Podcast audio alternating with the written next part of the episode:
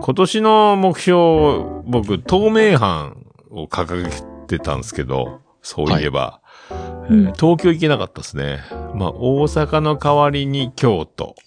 うん。で、うん名古屋は、と、徳松のおかげで行けたので、まあ、島次郎ちゃんにも会えましたし、会いましたえね。ーまあ、まあ、キレイト的には、やっぱあの、なんであの時カフェになるんですかね。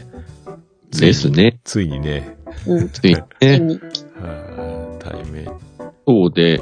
で、考えてみたら、自分とね、桃屋のおっさんって、まあ家そんなに離れてないんだけど、うん。結局会ったのが名古屋と京都という。今年もお世話になりました。 桃屋的にはね。はい。また、そんな感じで張り切っていきますんで。 また来週お願いします。また来週。また来週。